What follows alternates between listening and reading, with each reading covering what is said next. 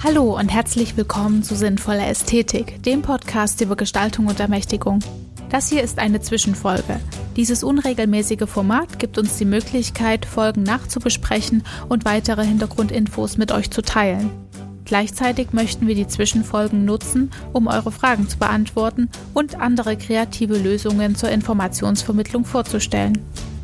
Das ist die erste Folge und heute besprechen wir den grundlegenden Kram, warum es schon wieder einen Podcast geben muss, wer wir überhaupt sind und was es mit diesem recht klobigen Podcast-Titel auf sich hat.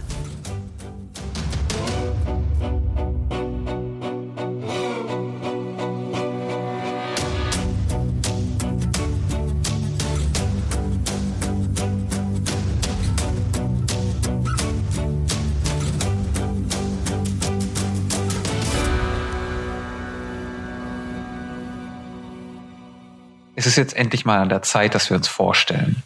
Luise, oder was denkst du? Sollten wir auf jeden Fall tun. Das ist auch jetzt nicht der äh, erste Versuch, den wir äh, hier unternehmen, quasi so ein bisschen.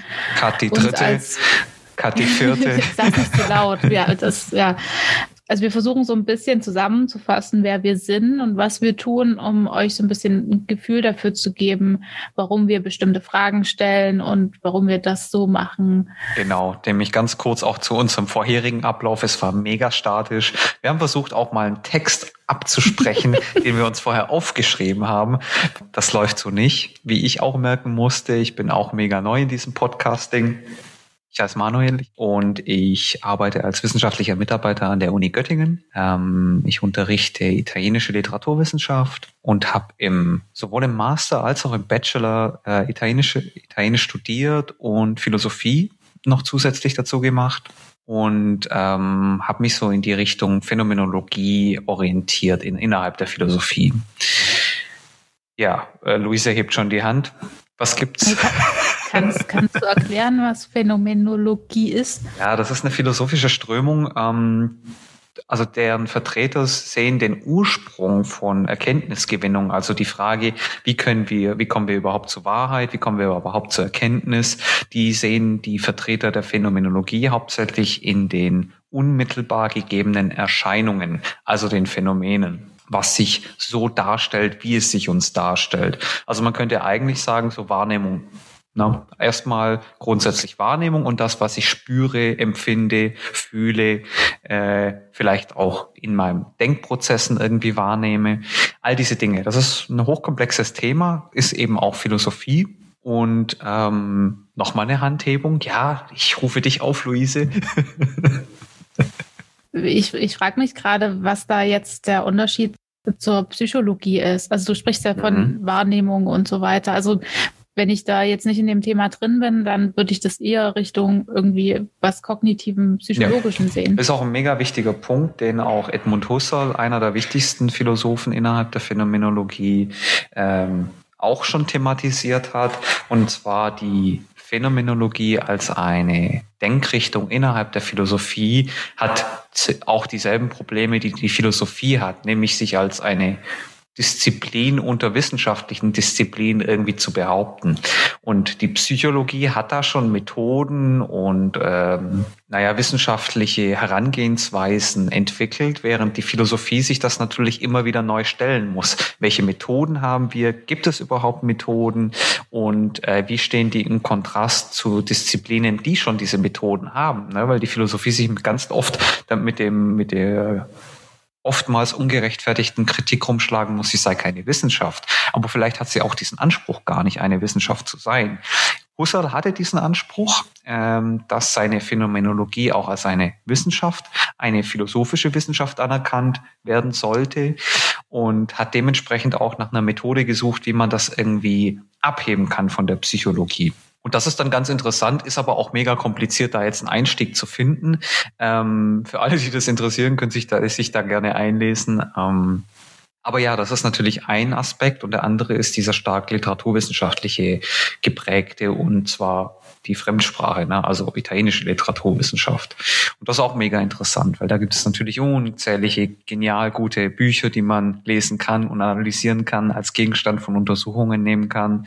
Und ähm, dann gibt es natürlich auch noch die Möglichkeit, und das tue ich jetzt gerade in der Promotion, sowas Interdisziplinäres zu machen. Also eine interdisziplinäre Arbeit zu schreiben, die sich zwischen Literaturwissenschaft und Philosophie irgendwie ansiedelt und die sowohl Anstoß nimmt an Phänomenologie als aber auch an äh, neueren literaturwissenschaftlichen Theorien, zu deiner Promotion. Das ist nämlich eigentlich auch der Punkt gewesen, ähm, warum wir überhaupt mit dieser, mit dieser Podcast-Idee dann gestartet haben, weil Manuel beschäftigt sich mit Ästhetik.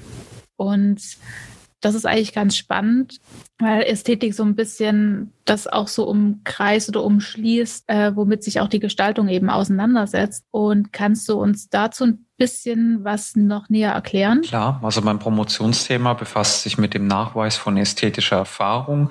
Das heißt, einer spezifischen Art von Erfahrung, die vor allem dann entsteht in uns oder entstehen kann in uns, wenn wir uns mit Kunst auseinandersetzen, Kunstwerken auseinandersetzen. Und in meinem Fall ist das Kunstwerk, das ich eben untersuche, das literarische Kunstwerk, also ein geschriebenes Werk. Und nochmal spezieller äh, beschäftige ich mich mit Lyrik, und zwar mit italienischer Lyrik, also Gedichten. Und äh, da ist es dann ganz spannend zum sehen, ja, wie kann ich denn überhaupt ästhetische Erfahrung nachweisen? Na, weil das ist ja eine Erfahrung, die jeder irgendwie eventuell macht oder nicht macht. Und da eine wissenschaftliche Herangehensweise zu finden, wie man das untersuchen kann, das ist ziemlich spannend. Also liebe Zuhörenden, wenn irgendjemand von euch den Wunsch verspürt, zu promovieren zum Thema ästhetische Erfahrung in italienischer Lyrik, dieses Thema ist leider schon weg. genau, das ist schon, da kommt niemand mehr ran. Ne? Ich mache auch im, äh, im kommenden Wintersemester mache ich ein Seminar mit äh, Studierenden oder habe ich vor, das zu machen mit Studierenden. Da möchte ich Lyrik sinnlich äh, erfassbar machen, sinnlich wahrnehmbar machen und dazu sollen die Studierenden dann auch auf Oberflächen die Möglichkeit haben, irgendwie diese Erfahrung, die sie mit, dieser, mit diesen Gedichten machen, irgendwie plastisch darzustellen. Und das, da bin ich schon mal gespannt drauf, wie das aussehen soll, wie sich ästhetische Erfahrung beim Lesen eines Gedichtes dann auch in dem kreativen Prozess der Gestaltung der Studierenden auf einer Oberfläche dann äh, zeigen kann. Ich bin auf jeden Fall wirklich gespannt auf deine Ausführungen. Ja, die Idee hatte ich ja von dir mit dieser Oberflächenstruktur, beziehungsweise denen die Oberfläche geben, weil du bist ja Gestalterin. Was machst du denn da gerade? Deine Überleitung Hammer, flutscht oder? ja dermaßen. Also, richtig, was richtig kalt, grob, jetzt. Fantastisch. Nee, ähm, ja, also liebe Zuhörende, wir versuchen hier wirklich so locker wie möglich das zu erzählen. Ihr merkt auch schon, wir, ich glaube, wir interviewen lieber Leute, als über uns selbst zu sprechen. Ja, während das Mikrofon ähm, in meinem linken Nasenloch steckt, weil ich so nah dran muss. ja, das ist, das Problem ist auch, wir sitzen ja auch nicht in einem Raum. Mhm. Manuel ist in Göttingen, ich bin in Würzburg und so können wir das auch immer alles schlecht testen. Genau. Aber egal. Äh, ich muss jetzt halt doch was zu meiner Person sagen. Ja, ähm, ja, also ich habe vor zweieinhalb Jahren habe ich meinen Masterabschluss als Gestalterin gemacht und habe danach noch mal ein Studium angefangen im Bereich europäische Ethnologie, Volkskunde und Philosophie und Religion und arbeite ansonsten als studentische Mitarbeiterin ähm, sogar an beiden Lehrstühlen. Kümmere mich da so ein bisschen um die Außenkommunikation, würde ich sagen, also auch die Gestaltung. Für die Zuhörer, Luise hat einen 25-Stunden-Tag. Ja, ja, und? Wie alle anderen Menschen auch. Nee, aber irgendwie ist es jetzt so, dass mein Schwerpunkt so ein bisschen auf der Designanthropologie li liegt, wo ich jetzt auch äh, das Glück habe, meine äh, Bachelorarbeit drüber zu schreiben. Warum hängt man hinter Design noch Anthropologie hin? Also was hat äh, Design mit Anthropologie zum tun? Weil Design ist doch immer schon irgendwie was vom Menschen geschaffenes, oder? Schon, aber Designanthropologie äh, funktioniert eigentlich so, dass man quasi über das Design forschen kann, mit dem Design und für das Design. So, also quasi diese. Ähm, also Design als Gegenstand der Untersuchung oder wie? Ja, genau. Also teilweise. Also äh, gibt es ja verschiedene, quasi verschiedene Möglichkeiten. Ähm, man kann ja, wenn es zum Beispiel darum geht, in der Gestaltung für eine bestimmte Zielgruppe oder sowas äh, Produkte zu entwickeln, kann man auch Anthropologie psychologisch forschen, um herauszufinden, was denn für das Design nötig ist. Mhm. Man kann aber auch eben äh, über das Design forschen, indem man sich eben anschaut, wie funktionieren diese Entwurfsprozesse, mhm. wer gestaltet, warum, aus welchen Gründen und wie und so weiter. Und das ist eigentlich in dem Bereich ziemlich offen. Mhm. Genau, also im Moment ist so ein bisschen das Oberthema meiner Bachelorarbeit, die jetzt ja auch nicht so krass ist, aber ich habe eine ziemlich coole Forschungspartnerin, die ich da quasi ähm, bei ihrem Entwurfsprozess begleiten darf. Mhm. Und das läuft auch so ein bisschen kollaborativ äh, ab. Und für mich geht es eigentlich darum, herauszufinden, wie sich DesignerInnen im Entwurfsprozess Wissen aneignen und welches Wissen sie sich aneignen. Weil man natürlich, wenn man vom reinen Produktdesign ausgeht, ist es so ein bisschen also es geht, also es kommt immer drauf an, was man will. Ne? Und am Ende ist es auch ein Job wie jeder andere. Mhm. Und man muss irgendwie sein Geld verdienen und man muss quasi anderen Menschen gefallen, äh, um halt Verkaufszahlen zu mhm. erzeugen. Und es gibt aber auch die Möglichkeit zu sagen, okay, ich habe jetzt äh, ein Problem und möchte das lösen. Mhm. So und das sind ziemlich unterschiedliche Herangehensweisen, die natürlich dann auch unterschiedliches Wissen voraussetzen. Ne? und es geht ja auch immer darum, wer gestaltet für wen. Mhm. Ja, also dass man eben sagt, okay, als Beispiel jetzt die Klassiker, quasi so Design-Klassiker, die man kennt. Mhm. Das sind ja keine Klassiker im Sinne von, das gefällt allen Menschen, sondern Designklassiker sind trotzdem die Klassiker einer gehobenen, weißen, privilegierten Gesellschaft. Und sie werden aber trotzdem als Klassiker im Sinne eines allumfänglichen, so hat Design auszusehen oder so äh, wird, muss Design erzählt werden. Also mit dem Anspruch einer Gültigkeit für alle irgendwie. Genau, also es gibt immer diese krassen Deutungshoheiten in diesem Bereich. Ne? Und ich finde, dass man gerade im Design oder auch in der Kunst, also es ist quasi da, wo so dieser Mythos von Freigeist und Kreativität so ein bisschen mhm. ausgespielt wird, ausgelebt wird, der sich halt auch gut verkaufen lässt, ähm, sind diese äh, ist diese Deutungshoheit unheimlich wichtig. Mhm. So und das ist natürlich auch so ein Teil ähm, von Designanthropologie, das kritisch zu hinterfragen und auch festzustellen, ähm, wie das alles zusammenwirkt. Und durch ne? die also kritische Hinterfragung kann ich ja auch einen Emanzipationsprozess anstreben, ne? Genau, genau. Hm. Das ist also, und man kann ja, es also gibt ja auch. Eine Art Projekte, von Selbstermächtigung oder sowas, ne? Genau, das stimmt. Also wir können auch, äh, es gibt auch Designprojekte, die an sich zum Beispiel die, ähm, also schon in sich eine Kritik verorten. Ne? Da ist dann wieder die Frage, ist das Kunst, mhm. ist das keine Kunst und so weiter. Aber darum geht es eigentlich so ein bisschen. Äh, ich glaube nicht, dass ich geeignet bin, dafür so Teil dieses, dieser Produktdesign-Welt mhm. zu sein, im Sinne von, ich produziere etwas mhm. und mein größter Erfolg wird sein, wenn ich viel davon verkaufe, sondern für mich geht es eigentlich darum, herauszufinden, wie das alles zusammenhängt. Mhm. Also du stehst eher auf der Seite der wissenschaftlichen Perspektive, ne, die das Ganze untersuchen möchte, anstatt eher in diesem Prozess involviert zu sein, also Teil dieses Prozesses irgendwie zu sein oder auch weiterhin gestalterisch tätig zu sein. Es ist ein bisschen schwierig, das in dem Bereich so zu beschreiben. Kann man das nicht so strikt diese, trennen? Nee. Okay. Also äh, finde find ich, also kann man bestimmt so, aber ich finde auch, das ist so ein bisschen Illusion. Mhm weil natürlich die Forschung, die, oder ich will keine Forschung oder keine Wissenschaft betreiben, die halt von außen da drauf guckt mhm. und dann irgendwie bestimmt, sondern. Zu der du zu deinem Gegenstand keinen Bezug hast, meinst du, den genau, du untersuchst? Ja.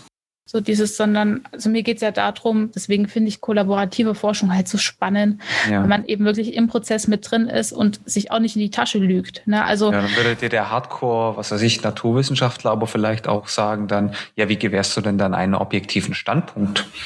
Was würdest du so jemandem denn antworten, der dir mit diesem, in Anführungsstrichen, diese Kritik oder diesem Vorwurf kommt? Ich bin der Meinung, dass es nicht, es gibt keine Objektivität. Mhm. Also es gibt eine nähernde vielleicht, sowas. Ja, aber die funktioniert ja auch nur darüber, dass viele Menschen meinetwegen immer wieder Versuche wiederholen und dann quasi überall wird dann dasselbe Ergebnis festgestellt und dann kann man irgendwann sagen, so, es ist erwiesen das und so weiter. Ne? Und mhm. das funktioniert ja in den Kulturwissenschaften nicht anders. Also man hat ganz viele Studien, ganz viele Fallstudien, die brauchen halt äh, auch so und so lange, weil mhm. sie, wenn sie qualitativ Jahre, sind. Jahrzehnte, ne, zum Teil Eben. auch Beobachtungen, genau. die so auch gar nicht mehr wiederholbar sind, weil die Menschen ja. sich verändert haben oder weil die, äh, die Kontexte, in denen das stattfand, die Gesellschaften nicht mehr bestehen. Ja, wie sagt man das auch, diese, diese Disziplin halt zusammenzudenken, mhm. das ist mir, glaube ich, ganz wichtig. Ne? Das ist so. Also Disziplin zusammenzudenken, nicht nur der Blick auf den Gegenstand, sondern auch die Arbeit am Gegenstand selber und wie sich dieser Gegenstand verändert. Also beispielsweise jetzt äh, im gestalterischen oder im Design-Kontext, das Objekt, das irgendwie gestaltet werden soll, das muss ich kennen, ich muss mich mit ihm auskennen, ich muss es berühren, es, ich muss irgendwie nicht nur den objektiven Blick drauf haben, wenn der denn überhaupt möglich ist als Wissenschaftler, sondern ich muss auch irgendwie derjenige sein, der dieses Ding in der Hand hat und weiß, wozu er es vielleicht im Alltag gebrauchen kann, wenn es einen Alltagsgebrauch als Bedingung irgendwie hat. Ja, genau. Also deswegen in der ähm, Kulturwissenschaft hat man ja dann auch so Methoden wie eben die teilnehmende Beobachtung, mhm.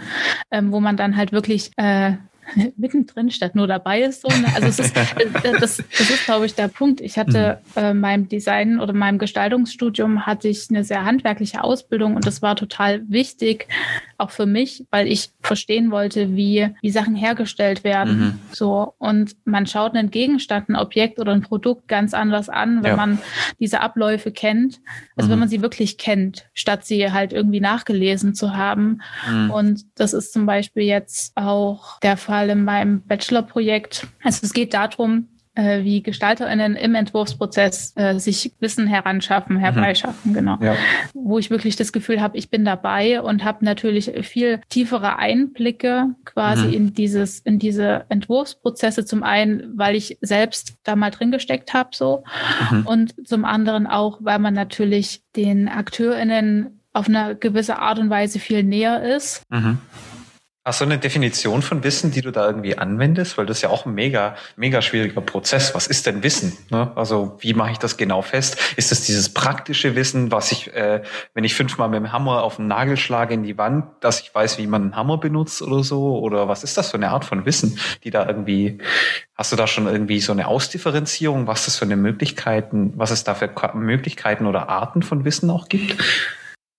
Also ich habe mich noch nicht auf, äh, auf eine, wie sagt man, auf einen Arbeitsbegriff festgelegt, so, mhm. ähm, aber es geht auf jeden Fall in die Richtung der Praxistheorie, ne? Mhm. also quasi Wissen als Praxis.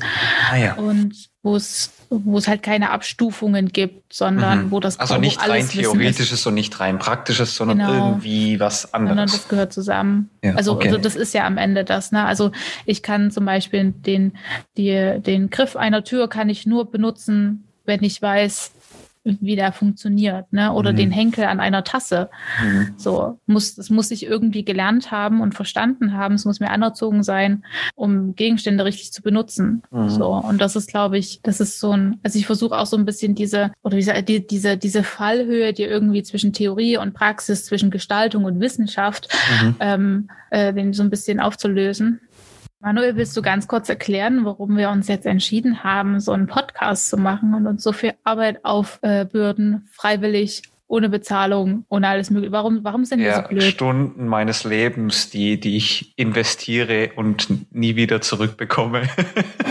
nee, ähm, also auf jeden Fall ist der Podcast ja aus einer Idee heraus entstanden, ähm, mit anderen Menschen und von anderen Menschen irgendwie deren Erfahrungen im Umgang mit Gestaltung, mit Kunst und auch mit deren vielleicht eigenen Arbeitsdefinitionen für diese Begriffe, ähm, also diese Leute kennenzulernen und mit denen zu sprechen. Das beste Medium dafür finde den finde ich oder hast du mich zumindest auf die Idee gebracht, ist der Podcast. Ähm, ich selbst habe nie irgendwie groß Podcasts gehört, aber ich finde das halt eine interessante Möglichkeit, um an Leute heranzutreten, die weniger aufdränglich ist, als wenn ich ihnen jetzt ein Video auf YouTube irgendwie zur Verfügung stelle, wo ich noch 20 Mal Werbung drin habe oder so. Ne? Ähm, das äh, finde ich dann die elegantere Möglichkeit über ein Gespräch von den unterschiedlichsten Menschen zu diesem Thema Kunst und Gestaltung und auch Ermächtigung irgendwie, denn Gestaltung ist ja auch irgendwie immer eine Form von Ermächtigung oder kann es sein, ähm, irgendwie darauf eingehen zu können. Und ja, also. Nur um das kurz zu, zu ergänzen, ist nicht nur Ermächtigung, sondern eben auch Macht an sich. Mhm. Ne? Also auch der Gegenpunkt ne, zur ja. Ermächtigung. Oder Ermächtigung, die dann auch eine eigene Form von Macht schafft. Ne? Wenn ich mich dazu ermächtigt habe zu gestalten, habe ich auch mir eine gewisse Macht angeeignet für mich selbst wie auch immer man das definieren möchte. Ähm, das ist so der Punkt, der mir irgendwie im Kopf geblieben ist, den ich find, wichtig finde, wenn es irgendwie darum geht, dieses Projekt nochmal irgendwie zu fundieren in einer, in einer Idee oder einem Gedanken oder so. Denn es gibt halt einfach schon mega viele Podcasts und natürlich ist die Frage dann auch berechtigt, ja, warum denn noch einer und warum gerade zu diesem Thema? Klar, die Frage muss und kann und soll sich auch immer wieder stellen. Also ich muss sagen, das ist für mich echt so eine ganz egoistische Tour, einfach weil allein schon jetzt die letzten Monate, wo wir da dran sitzen und irgendwie Leute fragen, ähm, ob sie im Podcast dabei sein wollen und quasi diese ganze Ausarbeitung, die, die Arbeit, die wir da reinstecken, um das zu kontextualisieren, uns auch immer wieder selbst fragen müssen, okay, verstehen das Personen, die nicht so tief im Thema stecken wie wir zum mhm. Beispiel. Also mir bringt es unheimlich viel. Es lehrt mich, wie ich Informationen nicht nur gestalterisch umsetzen äh, muss, sondern auch, wie wir das quasi wie wir das auch partizipativ gestalten können. Mhm. Und das ist am Ende so ein bisschen auch ein krass selbstreflexiver Vorgang, den wir hier betreiben, indem wir uns auch immer wieder fragen müssen, wen laden wir ein, ähm, was wäre spannend für die anderen Leute, wie können wir das darstellen und inwieweit bedienen wir uns einer Sprache, die meinetwegen sehr ich will nicht sagen mainstreamig ist, aber inwieweit, also wie kriegen wir diese Welten zusammen? Zum einen dieses mhm. vermeintlich ak akademische, ohne halt zu langweilen. Also es geht halt ja, darum, dass die Leute was lernen, so und wir brauchen uns hier kein abschwadronieren, wenn es wenn es keine Sau äh, versteht. Ja, die Möglichkeit muss halt gegeben sein, dass man aus diesen Gesprächen was mitnehmen kann, ohne dass der der Eindruck entsteht und das auch gar nicht das Ziel ist, dass hier, dass wir in irgendeiner Funktion des des Mehrwissens oder sonst was hier agieren, denn ähm, ich habe genauso wenig Ahnung von den Begriffen wie vielleicht jeder andere Zuhörer und versuche mich denen halt über meine Weise, über diese äh, wissenschaftliche Arbeit hier an der Universität dem anzunähern und weiß aber nicht, ob das vielleicht gar nicht der richtige Weg ist oder gar nicht der Weg ist, um da eine Antwort zu finden, die vielleicht zufriedenstellend am Ende ist. Deswegen muss natürlich auch dieser Prozess dahinter immer auch wieder reflektiert werden. Und das versuchen wir hier in dem Podcast auch zu machen oder mit unseren Gästen dann auch zu machen, Gästinnen, wie auch immer. Ähm, und ja, also vor allem das Wichtigste, was du schon angesprochen hast, ist vor allem die Partizipation. Wie kriegen wir die geregelt? Wir versuchen das über Social Media zu machen. Ähm, zum einen über Instagram, ne? und zum anderen über ähm, so Messenger-Dienste wie Telonym, wo man uns anonym schreiben kann und natürlich aber auch per E-Mail uns schreiben kann ähm, und ähm, den Leuten da die Möglichkeit offen lassen, wie sie uns kommunizieren. Also ob sie uns schriftlich kommunizieren, ob sie uns per Bilder oder per Sprachnachrichten irgendwas mitteilen wollen. Ähm, das ist alles eine Möglichkeit, die wir hier dick unter Partizipation schreiben. Und es ist äh, vielleicht auch wichtig, dass wir, also wir möchten nicht, wir möchten eigentlich weniger über die inhaltlichen Sachen sprechen. Also klar können wir darüber sprechen, was ist gute Gestaltung und was ist irgendwie. Ähm, ja, wir wollen keine, keine Werteskala aufstellen, ne? keine genau, Hierarchie. Sondern es geht halt wirklich darum, so ein bisschen äh, diese, diese Kunst- und Designindustrie irgendwie zu beleuchten. Also wir haben einen krassen, ich überlege gerade, wir haben halt einen empirischen Ansatz. Können wir das wir sagen? Wir haben einen wissenschaftlichen Ansatz. Wir haben einen Wissen, okay. Hm. Der ja, wissenschaftliche okay. Ansatz ist, diese mit an diese Begriffe immer als Gegenstände, die man untersuchen kann, heranzugehen oder als Bereiche, die man untersuchen mhm. kann, heranzugehen, die man reflektieren muss und hinterfragen muss. Ne? Deswegen, ich würde, ich würde es vielleicht nicht, ich würde es vielleicht nicht wissenschaftlich nennen, weil das schon wieder so irgendwie so nach Distinktion riecht. Ja, aber du hast ja auch eine Methode, oder? Und äh, an diese Dinge heranzugehen oder Methoden. Ja gut, ja, stimmt. Also ich überlege gerade, ob man das nicht einfach transparent und systematisch nennen könnte. Also ich finde es schwierig, dann immer so zu unterteilen, das eine ist Wissenschaft, das andere ist Gestaltung, das andere ist Journalismus und so weiter, sondern am Ende, ja, am Ende eigentlich schon so, wie du gesagt hast. Wir versuchen um interdisziplinär zu arbeiten. Ja, und es geht halt um die Methoden ja. und es geht darum, Sachen zu erklären und manchmal hilft, also an manchen Wir Stellen hilft es. alles, aber mit Methode. Ja, also wir müssen, wir brauchen, wir benutzen die Werkzeuge, die wir zu dem Zeitpunkt für unser Verständnis brauchen. Also wenn es darum geht, irgendwas herauszufinden oder irgendwas zu systematisieren und zu verstehen, dann brauchen wir eher äh, wissenschaftliche Methoden, um aber zum Beispiel Sachen zu erklären oder Sachen zusammenzufassen, ist es manchmal einfacher, quasi auf, ich sage jetzt mal, journalistische Methoden. Praktiken. Äh, genau, auf journalistische Praktiken zurückzugreifen. So. Und das ist in, im Rahmen eines Podcasts auf jeden Fall möglich. Im Rahmen einer wissenschaftlichen Arbeit wäre das so nicht möglich. So, mhm. da könnten wir jetzt nicht irgendwie switchen oder sowas, sondern da, da wären da andere ähm, wir unterwerfen uns da tatsächlich anderen formalen Auflagen, ja, also Ra Auflagen, Rahmen, Rahmenauflagen irgendwie, ja. die uns da zum einen natürlich eingrenzen, aber uns zum anderen in eine ganz andere Weise den Freiraum auch geben. Das ja. hat eigentlich alles so Vor- und Nachteile. Ne? Ich glaube, das ist für dieses Format halt total praktisch, weil wir alle Menschen, also wir versuchen alle Menschen mitzunehmen.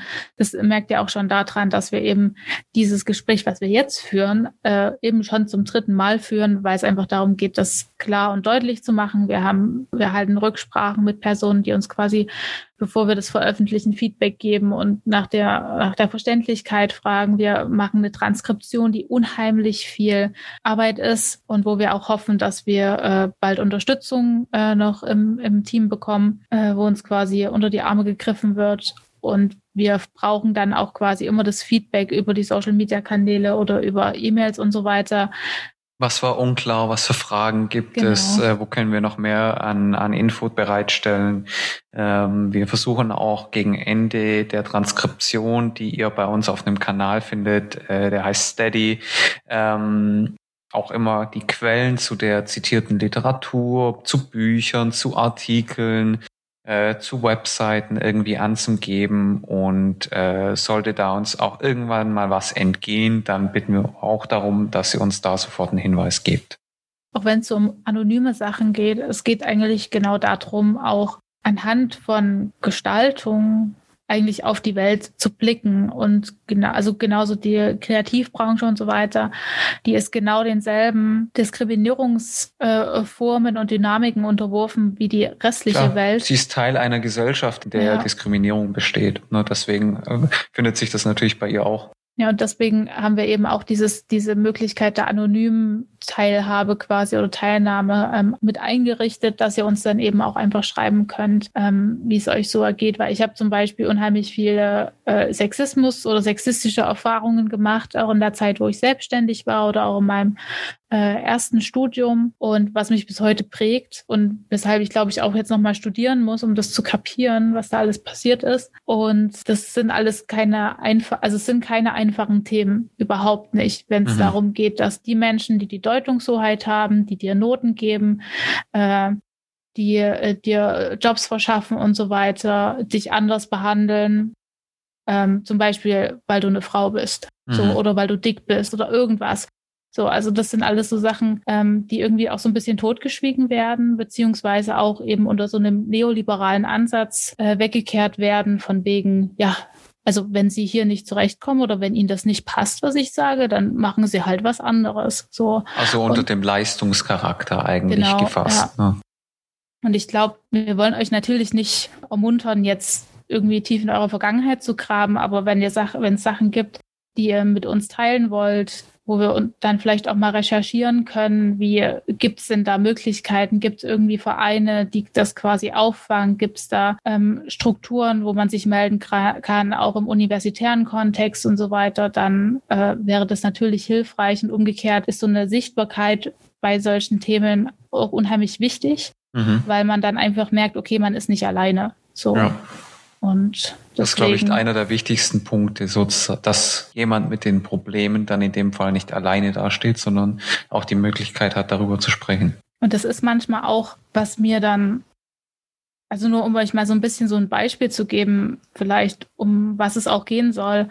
Mir ging das ähm, im Gestaltungsstudium so, dass ich mich nicht wohlgefühlt habe dass ich immer gedacht habe, ich tue Dinge nur für andere Leute. So, ich mache, ich muss Dinge machen, damit sie anderen gefallen, damit ich was verkaufen kann, ne, damit ich quasi in Anführungszeichen erfolgreich bin.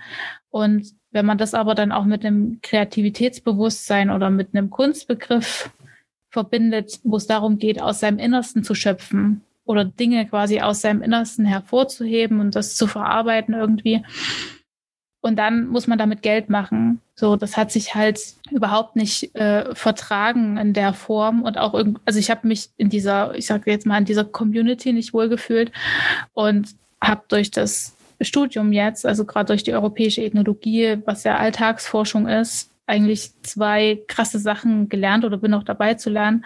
Zum einen, äh, was ist, also wie man als, wie man den Alltag erforscht tatsächlich. Das hatte ich als äh, Gestalterin nie gelernt, obwohl es total wichtig ist, weil als Gestalterin, die Produkte entwirft, äh, muss ich ja eigentlich über den Alltag der, der Menschen Bescheid wissen. So. Und das ist aber nie passiert. Und das andere ist auch dann quasi zu schauen, welche Vorstellungen oder, oder wie Gestaltung, Design erzählt wird wie stellen sich DesignerInnen im Allgemeinen dar? So, ne, das sind ja auch so, ähm, ich will jetzt noch nicht den Begriff Habitus einführen, aber äh, da kommen wir vielleicht später nochmal darauf äh, zurück, wenn es darum geht, dass wir ein bestimmtes Bild von kreativen Menschen haben. Wir haben ein bestimmtes Bild, äh, wie halt DesignerInnen auszusehen haben, wie sie sich geben, wie sie sich ausdrücken. Und wenn man halt zu dieser Riege dazugehören will, dann verhält man sich so, dann ist es ein allgemeiner Konsens, keine Ahnung.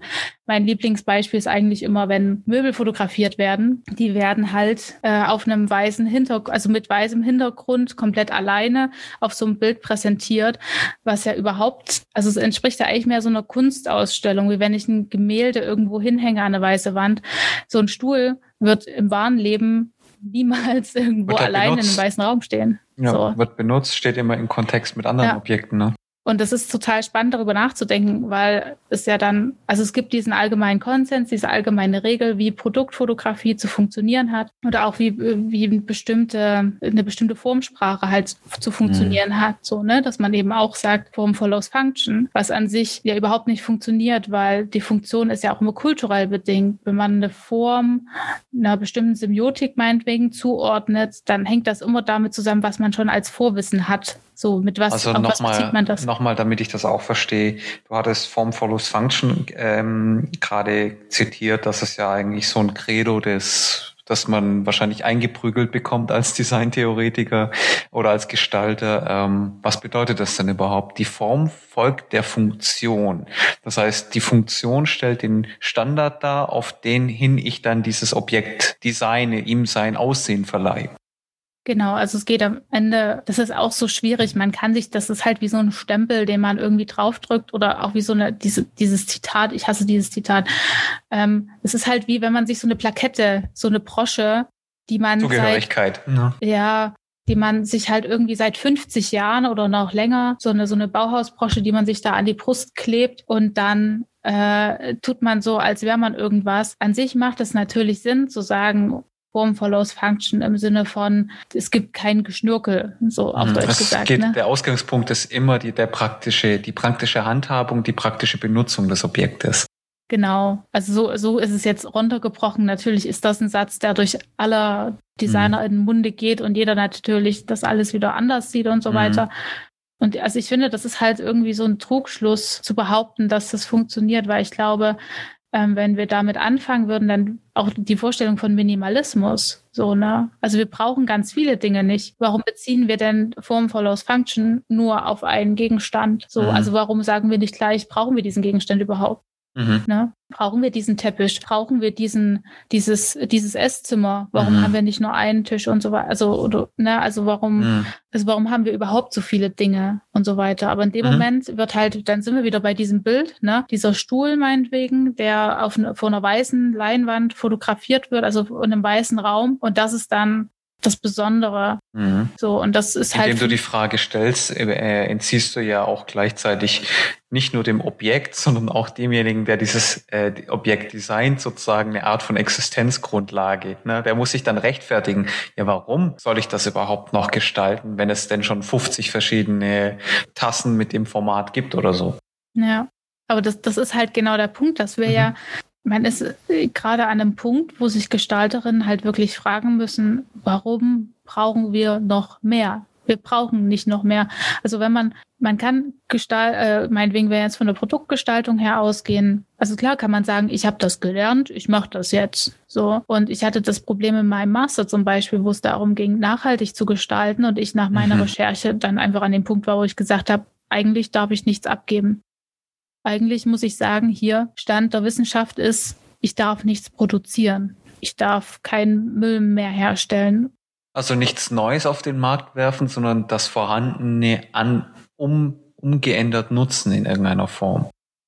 Ja, was heißt umgeändert nutzen, sondern also äh, wirklich mal zu sagen, hier, wir stellen die Produktion ein, jetzt mal aktivistisch gesprochen, jetzt einfach zu sagen, so, wir gucken jetzt erstmal, was wir alles haben. Mhm. Und dann vielleicht auch anfangen, Dinge zu reparieren. Mhm. Zum Beispiel, ne? Und oder überhaupt Dinge noch herzustellen, die halt länger halten. Nachhaltigkeit, Recycling, das sind ja dann alles Themen, die da irgendwie mit reinspielen, oder? die da reinspielen, aber diese Worte werden halt auch missbraucht. Also die ja, ja, werden klar, ja natürlich. Auch, das ist ja ein Marketing auch, das da mit dran steht. So ein bisschen ein Greenwashing, ne? Ja, das ist halt also das sind alles total schwere, schwere Worte und das ist natürlich jetzt, wir können das alles nicht in einer Folge irgendwie abarbeiten, so, ne? Aber nur, dass ihr so ein bisschen so das Gefühl bekommt, in welche Richtung dieser Podcast gehen soll oder mit welchen Fragen wir uns beschäftigen, was uns selbst so auf der Seele brennt, weil ich glaube, das merkt man dann auch, ähm, welche Gäste wir einladen werden, ja, denn viele dieser Themen haben ja auch Schnittstellen zu anderen Themen, hängen vielleicht mit denen zusammen oder lassen sich nur in einer Abhängigkeit zu anderen Themen erklären. Und dem, dementsprechend ist es, glaube ich, auch wichtig, dass wir einfach ganz viele Dinge mal ansprechen, schauen, was es da an Themen gibt, vielleicht auch schauen, was es da an Gästen gibt, die Interesse haben, ähm, mit uns darüber zu sprechen oder die, die sich dazu bereit erklären. Und da schauen wir, dass wir das irgendwie hinkriegen. Momentan ist es so, dass wir uns aus eigener Tasche finanzieren. Das ist nochmal ein wichtiger Punkt. Also mhm. wir haben kein Sponsoring oder sowas. Ähm, wir arbeiten dementsprechend auch ohne Werbung, ähm, außer vielleicht mal ein Buch, das wir bewerben ähm, oder Artikel, die wir bewerben, aber dafür kein Geld verdienen. Ne? Also von denen kein Geld verdienen. Ähm, und wir können auch gar nicht. Wir werden, wir müssen gucken, wie sich der Podcast entwickelt, wenn wir so ein richtiger, äh, kurz gesagt, wenn Manuel mich zwischendurch äh, zur Weißlot bringt, dann sind wir nicht mehr werbefreundlich und dann können wir sowieso nicht mehr, ich dann hier rumschreien. Sorry, ich habe dich unterbrochen. Sehr weiter. Alles gut. Äh, easy. Ich hoffe, ich, ich habe dich nicht zur Weißglut gebracht. Ähm, und es geht noch ein bisschen weiter. Und zwar, wir haben die Steady-Seite, über die ihr uns, wenn ihr Lust habt, äh, eine Spende zukommen lassen könnt. Ist es Spende? Ich glaube. Eine Unterstützung, eine monetäre. Ähm, ich weiß nicht, wie man es genau bezeichnet. Ich glaube, Spende darf man dann in dem Fall nicht sagen.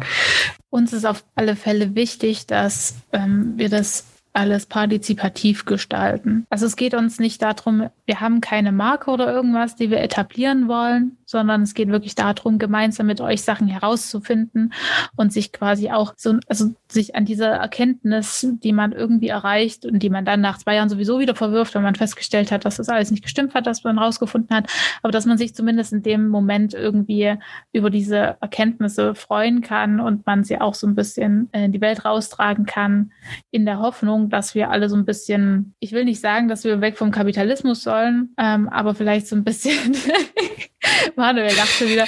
Gesellschaftskritische ja. Finanzkritik jetzt, die noch so, zum Schluss also nicht, kommt. Ja, nicht nur gesellschaftskritisch, sondern auch designkritisch an die Sachen rangehen. Und halt mhm. auch wirklich überlegen, was brauchen wir, warum brauchen wir das, warum machen wir das so, wie wir das hier gerade alles machen. Und vor allem darüber sprechen, miteinander, zueinander und reflexiv darüber nachdenken. Also am Ende geht es schon darum, irgendwie so gesellschaftstheoretisch, empirisch Sachen herauszufinden anhand des Forschungsgegenstandes. Und der ist in unserem Fall Kunst und Design. Es ist die Kunst- und Designwelt. Und äh, auch die Leute, die wir dazu einladen, sind. Haben irgendeinen Bezug zu dieser Thematik. Genau, ja.